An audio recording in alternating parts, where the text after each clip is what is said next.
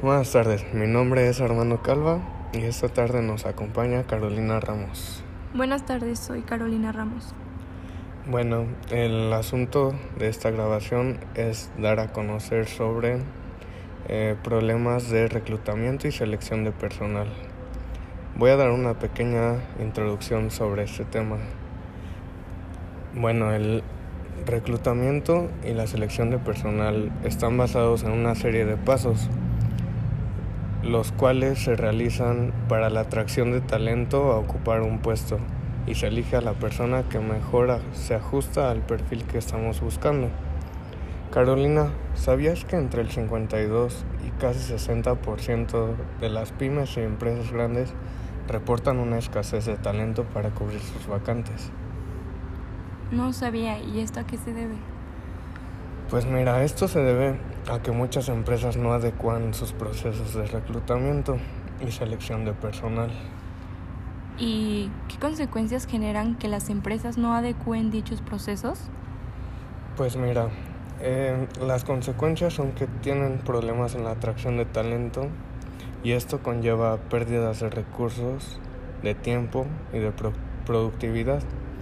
Em, bueno, esto en muchas ocasiones este, se generan porque reclutar personal es una tarea que se escapa del área de la especialización de compañías. Y anteriormente de que existiera un proceso de reclutamiento, ¿cuál era la forma de seleccionar al personal? Pues mira, antes era muy diferente. Anteriormente las empresas realizaban el reclutamiento y selección basándose en solo la intuición, no llevaban como tal el proceso se basaban en la intuición, en observación e incluso en lo que se puede decir como hacer clic con la persona la cual se buscaba reclutar. Era sin, sin ningún proceso definido.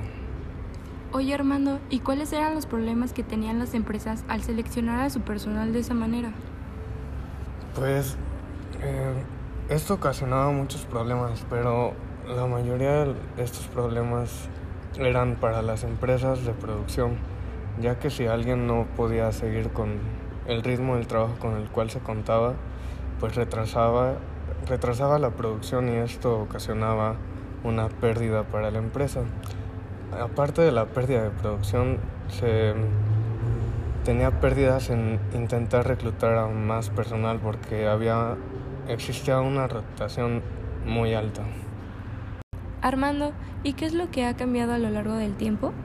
Mm, pues mira, Caro, actualmente la oportunidad de contar con personas talentosas en las organizaciones, eh, pues es algo por lo que las grandes compañías disputan. Pero, ¿de qué manera es que las organizaciones compiten entre sí por seguir personas tan talentosas? Pues tratan de hacerlo utilizando mucho lo que se llama su marca empleadora, que es básicamente a lo que apunta el concepto de atracción. Supongo que por esto surgieron los conceptos de reclutamiento y selección. ¿Es así?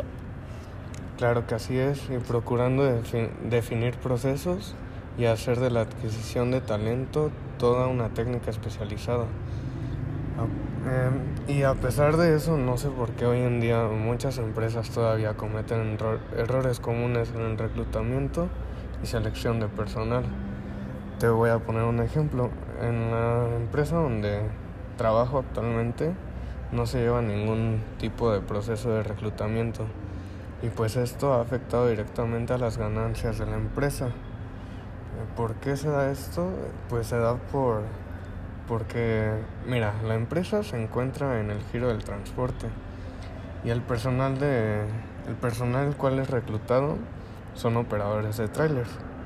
Entonces, al elegir mal a, este personal tantas ocasiones, pues ha habido veces en las que muchos trailers se quedan parados sin hacer sus recorridos de viajes por los cuales se adquiere se adquiere productividad en la empresa.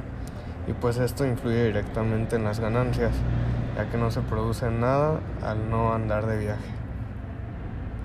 Y pues creo que eso sería todo Caro agradezco tu participación. No, pues gracias a ti Armando, ahora entiendo muchas cosas.